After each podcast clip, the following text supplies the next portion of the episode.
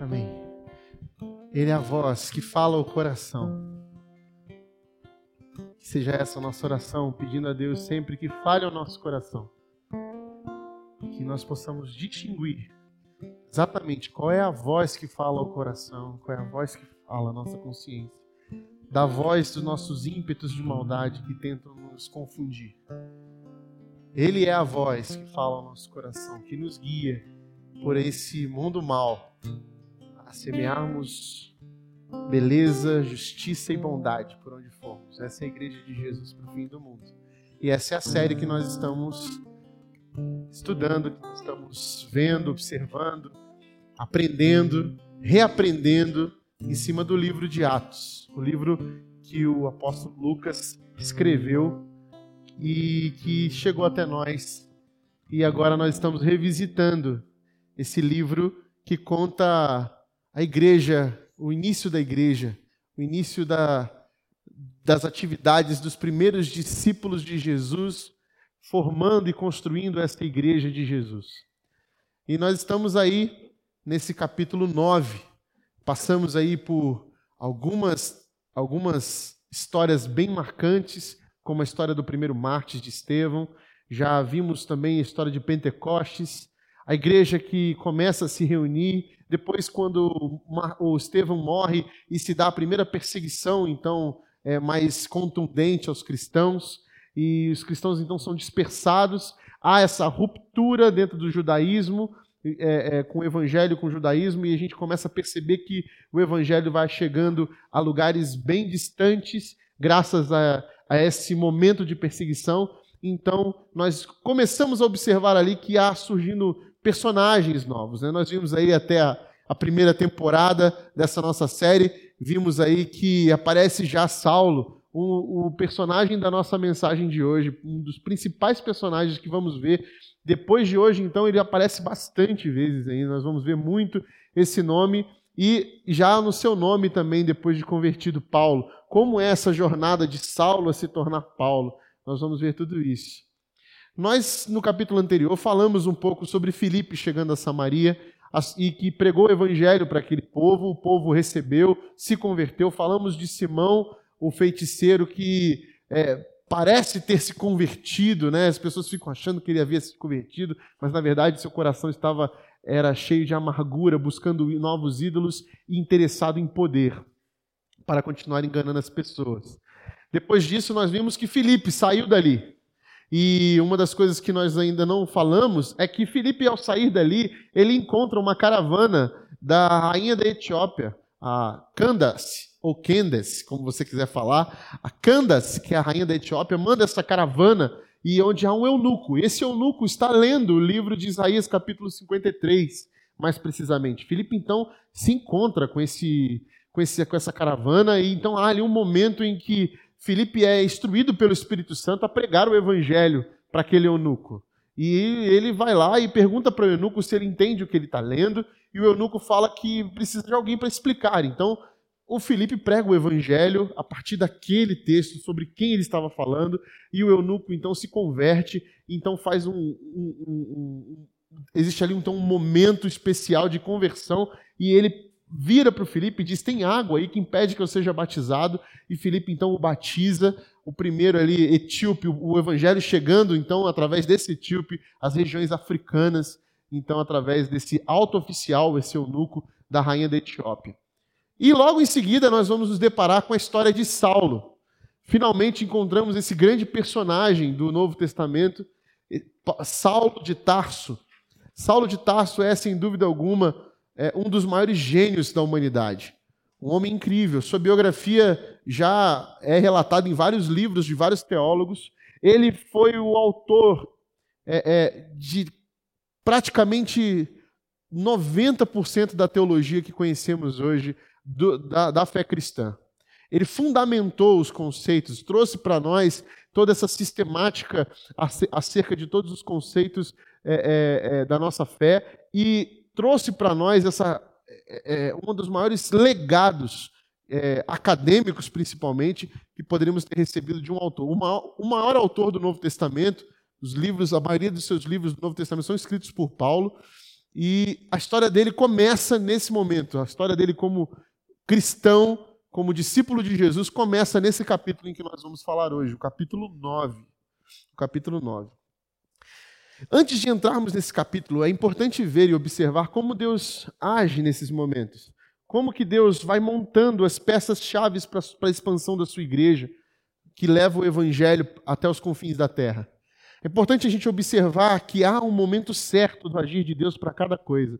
Nós podemos observar, por exemplo, que Filipe, quando chega diante do eunuco para ser batizado, para ser ali evangelizado, para receber o evangelho, é, havia toda uma, uma história sendo preparada.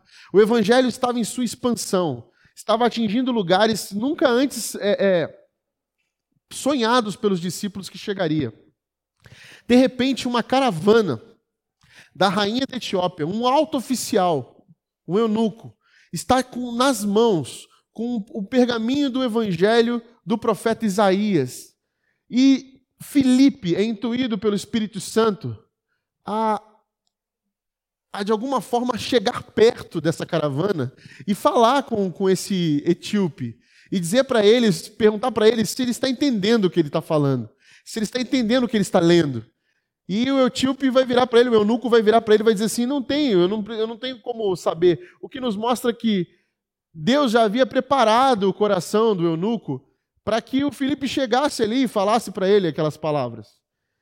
Praticamente estava preparado o caminho para que o Felipe, na hora certa, pregasse o evangelho e, enfim, falasse para ele tudo o que ele precisava ouvir, e então o Espírito agindo e a conversão, então, do, do, do, do etíope faz um marco para o continente africano receber o evangelho. Logo em seguida, nós vamos ver a história de Saulo. Ao mesmo tempo que você vê, por exemplo, um homem que era conhecido como pra, por matar cristãos, ele agora estava diante de Ananias, prostrado, cego, pronto para receber o evangelho. Havia todo momento, a gente se pergunta, poxa, imagina se você pregasse o evangelho para Saulo antes de que ele tivesse recebido a visão de Jesus, recebido Jesus, encontrado com Jesus no meio do caminho. Provavelmente Ananias ou qualquer outro que tentasse pregar o evangelho para ele seria morto, porque era isso que Saulo fazia. E por isso, nesse momento, há esse tipo de mover de Deus que vai pontualmente movendo e mudando e preparando as peças para que a sua igreja ganhe então essa força de se expandir por todo o planeta. Agora nós chegamos então a essa história de conversão. E é interessante a gente pensar que há um texto desse na narrativa de Lucas que faz com que a gente é, encontre os principais parâmetros para a gente entender o que é essa conversão. Me parece, me parece que há uma didática, uma pedagogia em cima desse texto que nos mostra como um cristão recebendo a Jesus, recebendo o Espírito Santo, dá os seus sinais de conversão.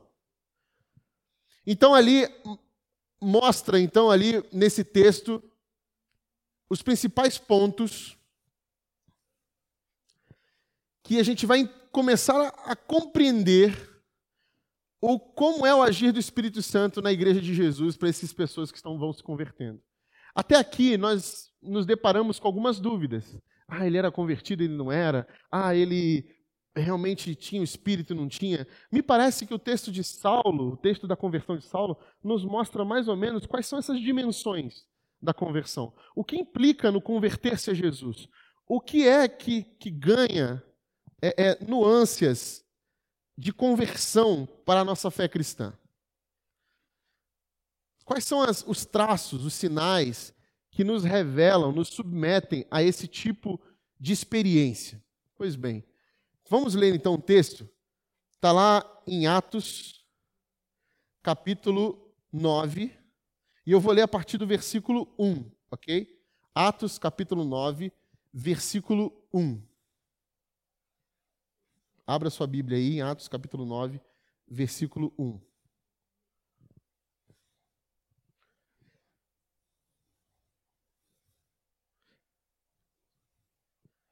Enquanto isso, Saulo ainda respirava ameaças de morte contra os discípulos do Senhor. Dirigindo-se ao sumo sacerdote, pediu-lhes a carta para as sinagogas de Damasco, de maneira que, caso encontrasse ali homens ou mulheres pertencentes, pertencessem ao caminho, pudesse levá-los presos para Jerusalém. Muito bem, a gente está vendo aqui nesse início que Paulo está completamente enfurecido. Diz a Bíblia que ele respirava ameaças de morte, ou seja, ele estava cuspindo fogo, ele estava doido para pegar os cristãos. Então ele diz assim: ó, eu vou atrás desses caras, esses discípulos de Jesus, vou prendê-los, vou matá-los, vou consentir em suas mortes. E aí ele vai atrás do sumo sacerdote, pede inclusive carta de autorização da sinagoga pra, de Damasco, para que ele pudesse, se encontrasse alguns pertencentes ao caminho, ele fosse lá atrás deles e o prendesse. É muito bom a gente ressaltar aqui que essa expressão o caminho, nós vamos ver por, por Atos, por livro de Atos inteiro. Era como se chamavam, era como se chamava esse movimento de, dos discípulos de Jesus, o caminho. Então, Paulo já está muito ali nervoso com esse movimento e está doido para achar cristãos para poder prendê-los e, e matá-los até. Em sua viagem, quando se aproximava de Damasco, de repente brilhou ao seu redor uma luz vinda do céu. Ele caiu por terra e ouviu uma voz que dizia: Saulo, Saulo, por que você me persegue?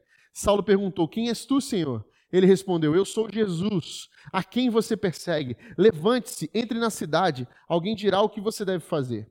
Os homens que viajavam com Saulo pararam emudecidos, ouviam a voz, mas não viam ninguém. Saulo levantou-se do chão e, abrindo os olhos, não conseguia ver nada. E os homens o levaram pela mão até Damasco. Por três dias ele esteve cego e não comeu e nem bebeu. Em Damasco havia um discípulo chamado Ananias. O Senhor o chamou numa visão: Ananias, eis-me aqui, Senhor, respondeu ele. O Senhor lhe disse: Vá à casa de Judas, na rua chamada direita, e pergunte por um homem de Tarso, chamado Saulo. Ele está orando. Numa visão, viu um homem chamado Ananias chegar e impor-lhes a mão para que voltasse a ver. Respondeu Ananias: Senhor, tendo, tenho ouvido muita coisa a respeito desse homem e de, e de todo o mal que ele tem feito aos teus santos em Jerusalém. Ele chegou aqui com autorização dos chefes e sacerdotes para prender todos os que invocam o teu nome. Mas o Senhor disse a Ananias: Vá, este homem é meu instrumento, escolhido para levar o meu nome perante os gentios e seus reis e perante o povo de Israel. Mostrarei a ele o quanto deve sofrer pelo meu nome. Então Ananias foi, entrou em casa, pôs as mãos sobre Saulo e disse: Irmão Saulo, o Senhor Jesus, que apareceu no caminho por onde você vinha, enviou-me para que você volte a ver e seja cheio do Espírito Santo. Imediatamente, algo como escamas caiu dos olhos de Saulo e ele passou a ver novamente. Levantando-se, foi batizado. Depois de comer, recuperou as suas forças. Até aí. Muito bem. O que a gente vê nessa história de Saulo, nesse homem que agora começa a sua história nessa conversão, e vai se transformando em Paulo. Nós podemos observar algumas coisas, algumas dimensões para a gente poder entender como funciona essa igreja de Jesus que é feita, essa igreja para o fim do mundo, que é feita de discípulos convertidos. Quem são esses? Quem, como, que, como que é esse processo de conversão?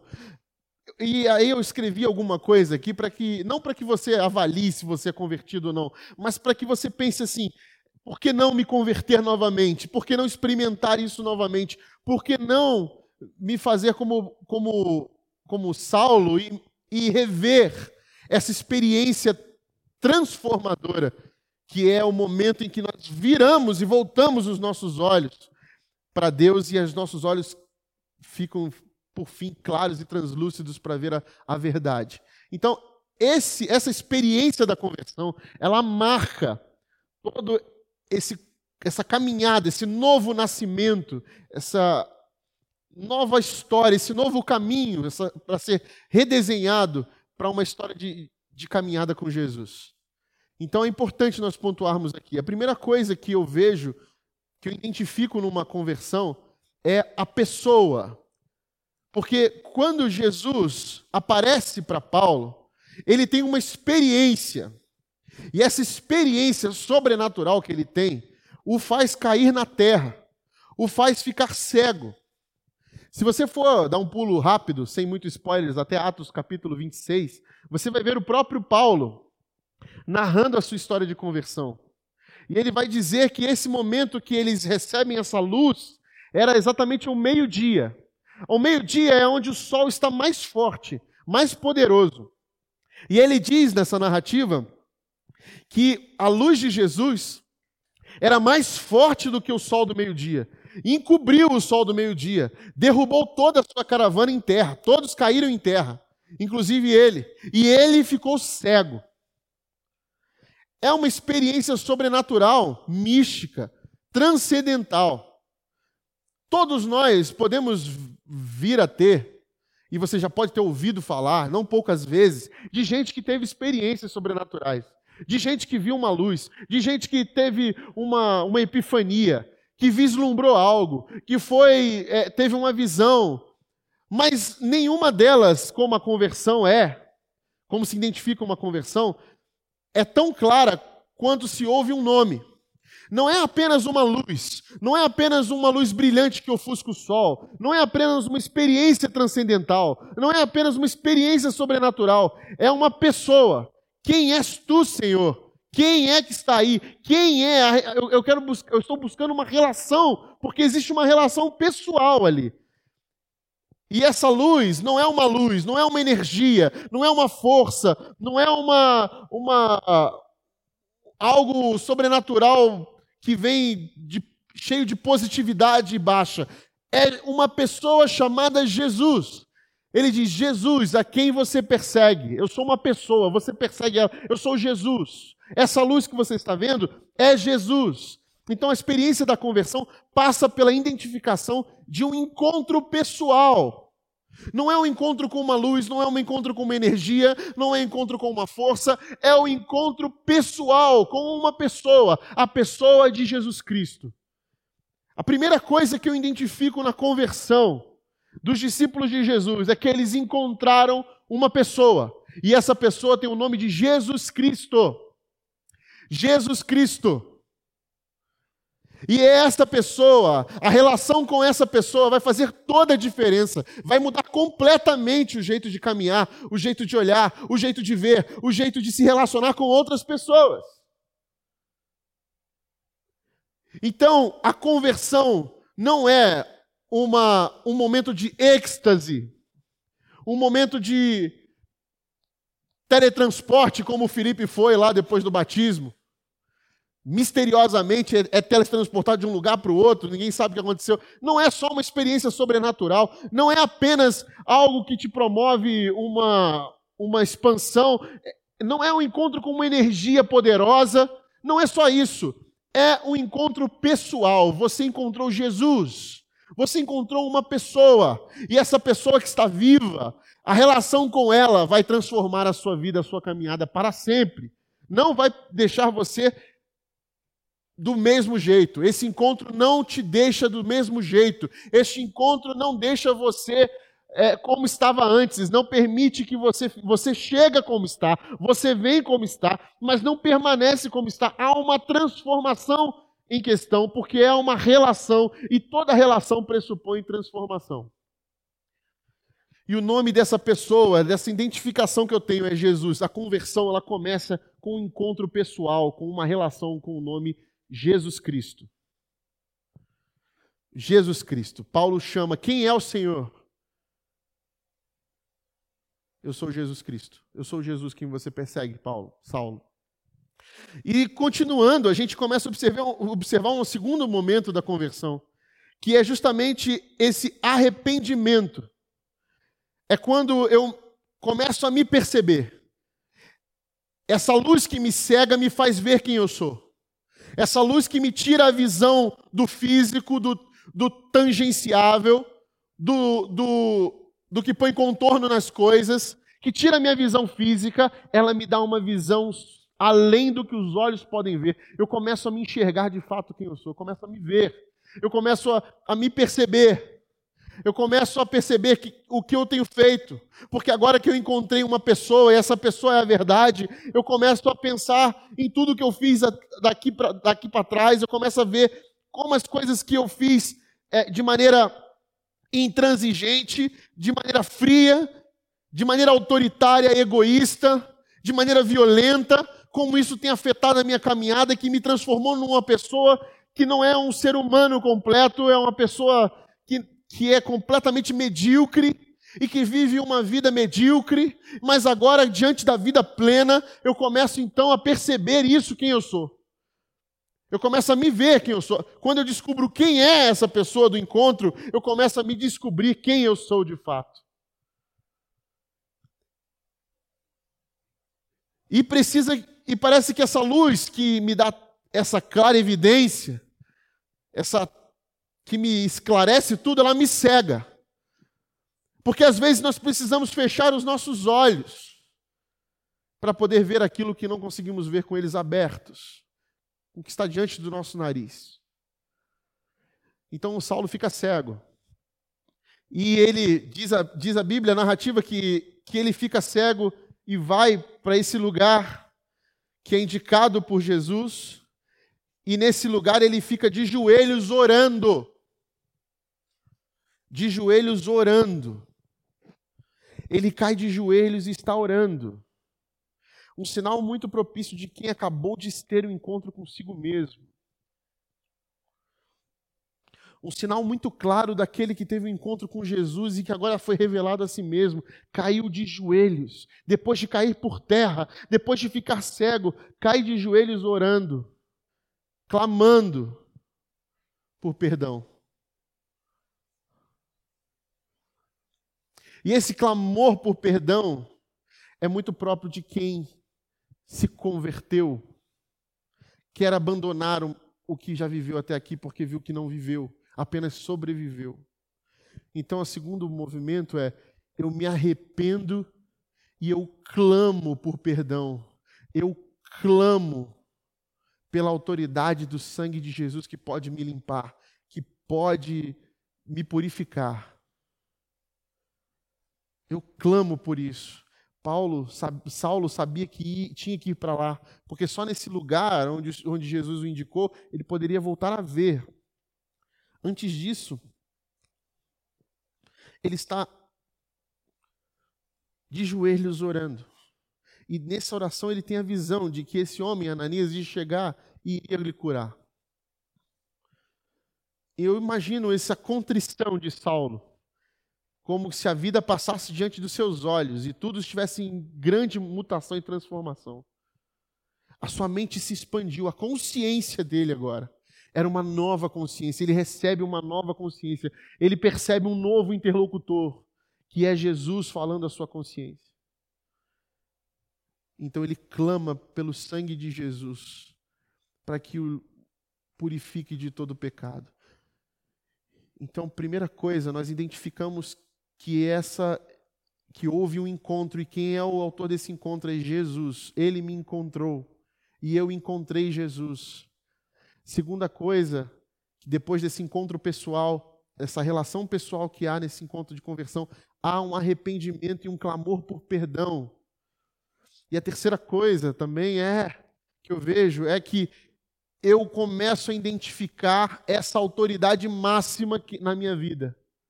Essa autoridade máxima que eu chamo de Jesus. Se nós, se nós formos ler Atos capítulo 26, que é o o texto de Paulo perante Agripa, o rei Agripa, nesse julgamento, você vai ver Paulo dizendo: numa dessas viagens, versículo 12, Atos 26, 12. Numa dessas viagens, estava indo para Damasco com autorização e permissão dos chefes dos sacerdotes. Por volta do meio-dia, ó rei, estando eu a caminho, vi uma luz do céu mais resplandecente que o sol, brilhando ao meu redor e ao redor dos que iam comigo. Todos caímos por terra. Então ouvi uma voz que me dizia em aramaico: Saulo, Saulo, por que você está, está me perseguindo? Resistir ao aguilhão só lhe trará dor. Então perguntei: Quem és tu, Senhor? Respondeu o Senhor: Sou Jesus a quem você está perseguindo. Agora levante-se, fique em pé. Eu apareci para constituí-lo servo e testemunha do que você viu a meu respeito e do que lhe mostrarei. Eu o livrarei do seu próprio povo e dos gentios aos quais eu envio, para abrir-lhe os olhos e convertê-los das trevas para a luz e do poder de Satanás para Deus, a fim de receberem, a fim de que recebam perdão dos pecados e herança entre os que são santificados pela fé em mim. Há uma autoridade que Paulo reconhece, que Saulo reconhece agora. e, e ser, se converter, se converter a Jesus, a conversão em Jesus traz essa dimensão de que reconhecemos a autoridade máxima. Quem é o nosso rei? Eu reconheço que é Jesus Cristo. A minha autoridade máxima é Jesus Cristo. Espiritualmente, na minha vida, em tudo que eu faço, é Jesus Cristo. Ele é o dono da minha vida, o autor da minha vida, aquele que guia os meus passos, aquele quem eu busco fazer a vontade, Jesus Cristo. Eu o identifico como a autoridade máxima em minha vida. É Ele. É Ele que, que eu reconheço ter pecado contra. Por isso, o arrependimento e o clamor por perdão. Tem alguém a quem eu devo satisfação, sim, do, que eu estou fazendo. E para esse alguém chamado Jesus Cristo, eu peço perdão e eu reconheço essa autoridade nele. É ele quem comanda a minha vida. Então, um coração convertido, o coração dos discípulos de Jesus que são convertidos, convertidos para formar essa igreja que vai até o fim do mundo. Esse coração convertido, ele identifica quem é a pessoa, Jesus Cristo. Ele reconhece que o perdão vem dessa pessoa, porque é contra essa pessoa que pecamos. E nós pedimos perdão a ela. Perdão porque fizemos isso contra ela. Pecamos contra ti, Senhor. Pecamos contra ti, contra o céu. Receba-nos, Senhor. Receba, derrama o seu sangue para nos purificar. E terceiro, nós o identificamos como uma autoridade máxima em, nova, em nossa vida. Não há ninguém mais, mais alto na nossa vida, mais ele, no posto mais elevado da nossa vida, espiritual, real, presencial, virtual, no trabalho, na família, onde quer que a gente esteja, Jesus Cristo. E por último, a última dimensão desse coração convertido de Paulo, de Saulo, é que eu tenho um Deus que fala comigo, que me dá instruções, que me fala o que eu vou fazer e para onde eu vou, e o que eu tenho de fazer. Um Deus que conversa comigo, porque como a minha consciência expandiu, agora eu tenho um novo interlocutor, e esse interlocutor fala comigo e eu sei discernir essa voz. Essa voz que fala na minha consciência, que me indica, que fala comigo na minha oração, que eu ouço, é um Deus que me orienta, que me mostra o que fazer, que me indica como fazer, que usa pessoas para falar comigo, que usa situações para falar comigo, que fala comigo no meu quarto, no meu quarto secreto da oração. Esse Deus que fala comigo, que tem uma relação comigo, uma relação pessoal comigo.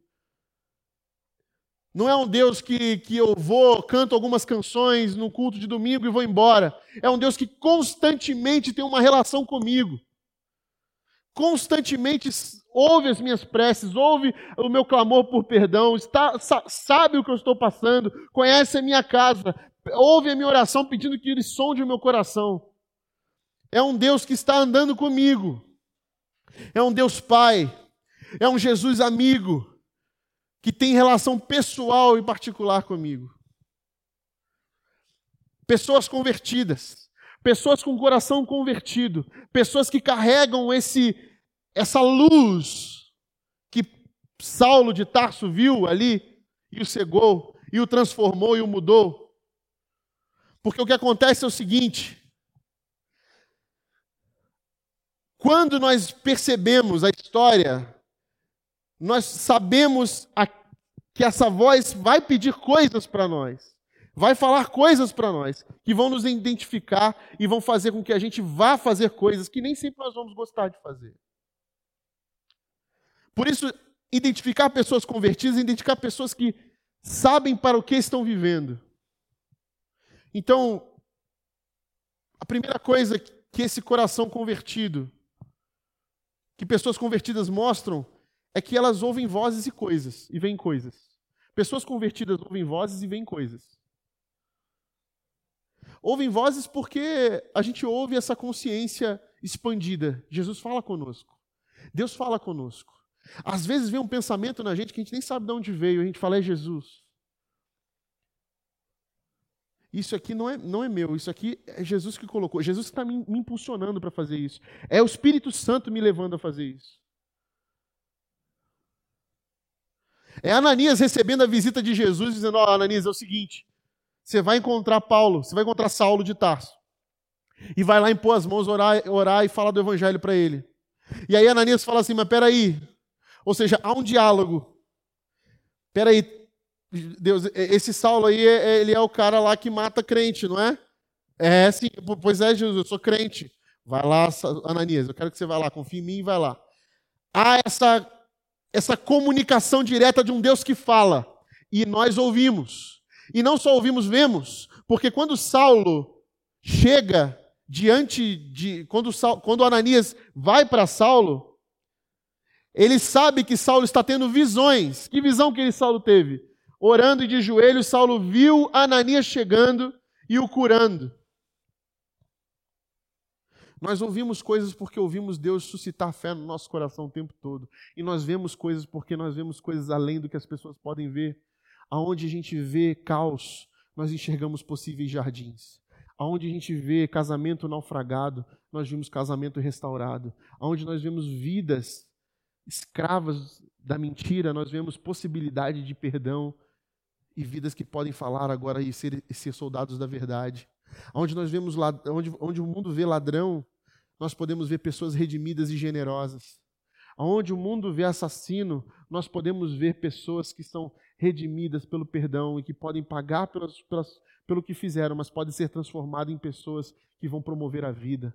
Nós conseguimos ver coisas além, porque nós somos essa igreja que percebeu que existe muito mais do que os olhos físicos podem contemplar. Então nós ouvimos coisas que os outros não ouvem, porque nós ouvimos Deus falar. Nós ouvimos Deus falar no quarto da oração, nós ouvimos Deus falar através da música cantada, nós ouvimos Deus falar através da palavra pregada, nós ouvimos Deus falar lendo a palavra de Deus, nós ouvimos Deus falar contemplando as paisagens, nós ouvimos Deus falar o tempo todo, nós estamos ouvindo. Esse povo é maluco, esse povo que fica ouvindo coisa. Nós somos esse povo que ouve coisas, coisas que vão promover em nós transformação que vão mudar o nosso olhar. E aí a gente vai começar a ver coisas também. Ver possibilidade de esperança no meio do caos. Nós vemos coisas, você está vendo coisa. Como que você pode olhar para isso aí e ver algo diferente? Porque nós acreditamos que a esperança é Cristo e Ele pode todas as coisas. Então nós vemos coisas e ouvimos coisas. Pessoas convertidas andam assim, crendo no impossível, porque o nosso Deus é o Deus do impossível crendo no milagre, porque nosso Deus é Deus de milagre, crendo nas transformações, porque Jesus transforma todas as coisas e é capaz de transformar e dar novas possibilidades de começo. Inclusive converter um perseguidor, um assassino de cristão, a um cristão. Um dos maiores da história que responsáveis pela, pela propagação do evangelho no mundo. Segunda coisa que pessoas convertidas fazem, elas sofrem contínuas transformações e não estão nunca concluídas. A obra do Senhor se chama Eu e Você, e ela nunca estará concluída de fato.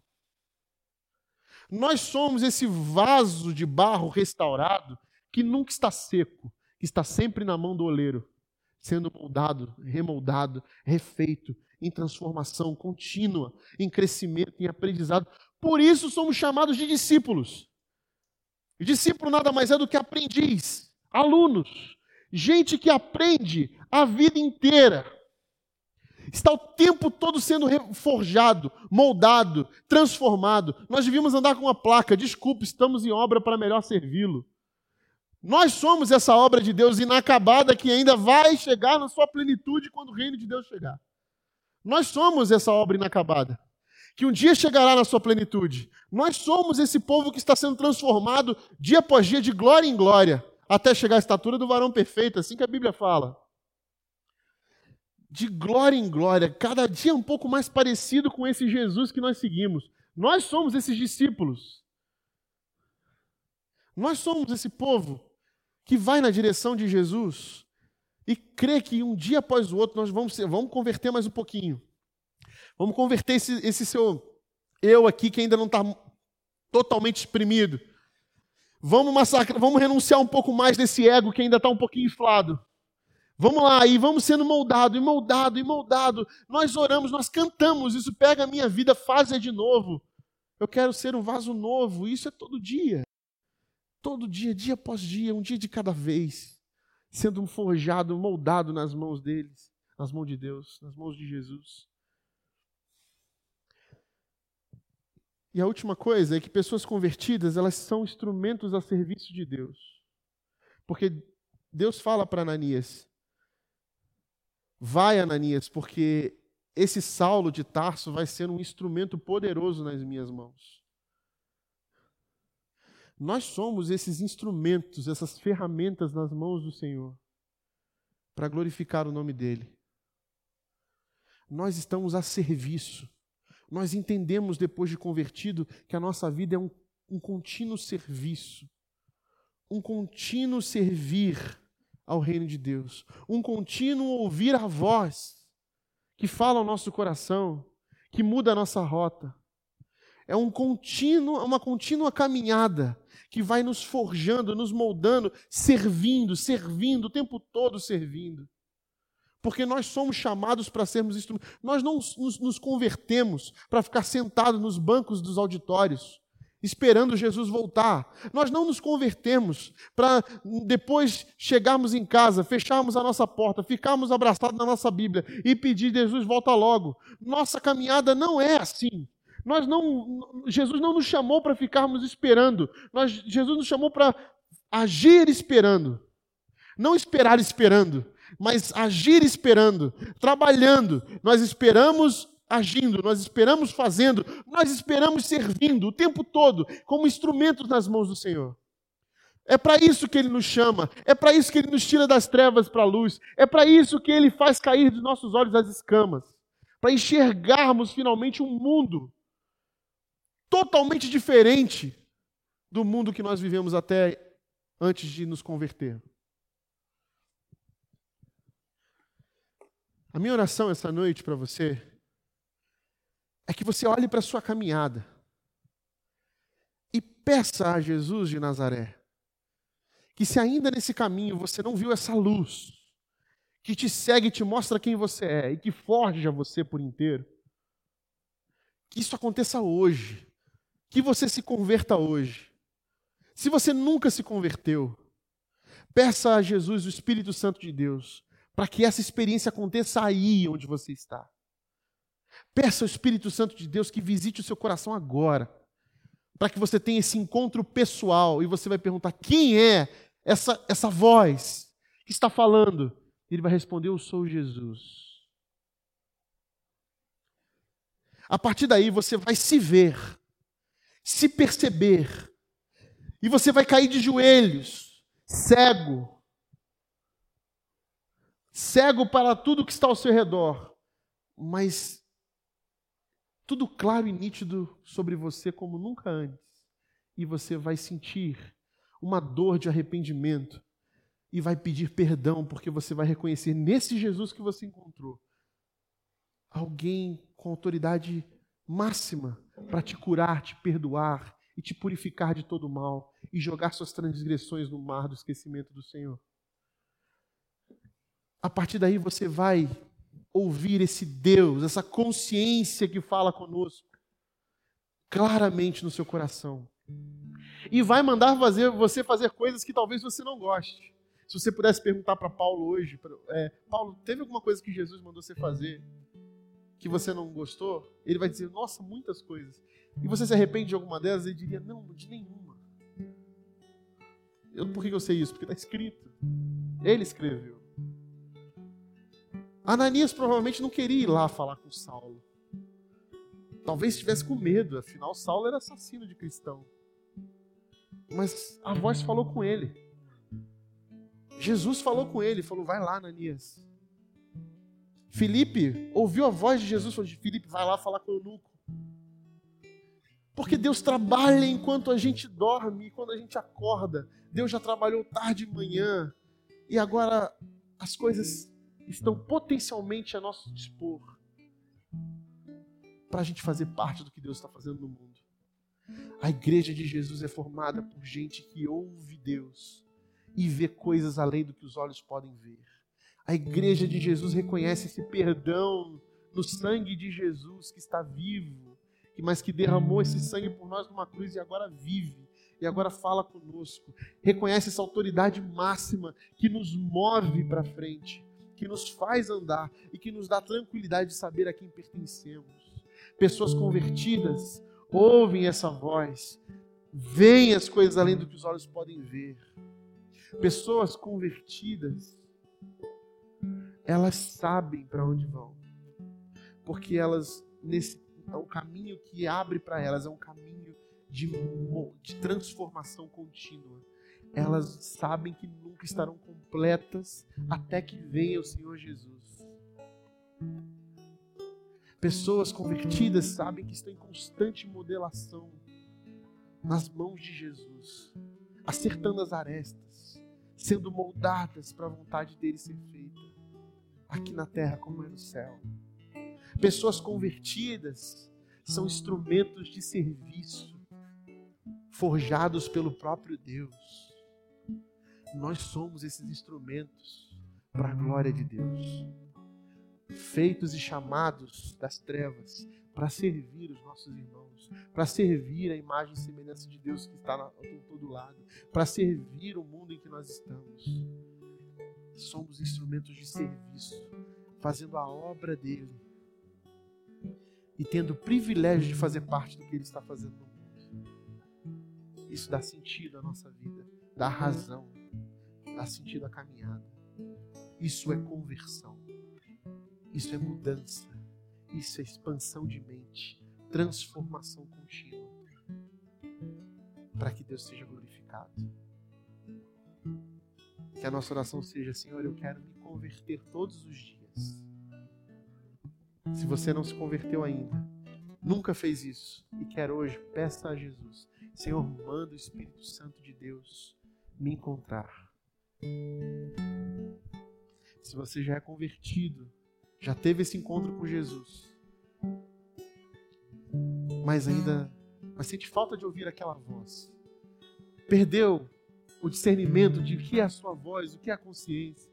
Fale com Jesus agora, Senhor, eu quero ouvir a sua voz. Eu quero voltar a ouvir coisas e a ver coisas. Aquilo que o Senhor me mostrar. E se você continua firme na caminhada, Continua pedindo para Deus, Senhor, que o Senhor me converta dia após dia para a sua glória. Dia após dia, mantenha viva essa chama acesa, essa vontade de servir. Até o final desse caminho, quando iremos todos juntos cantar para a glória de Deus, que o reino de Deus chegou. Amém. Deus nos abençoe. Que Deus te abençoe.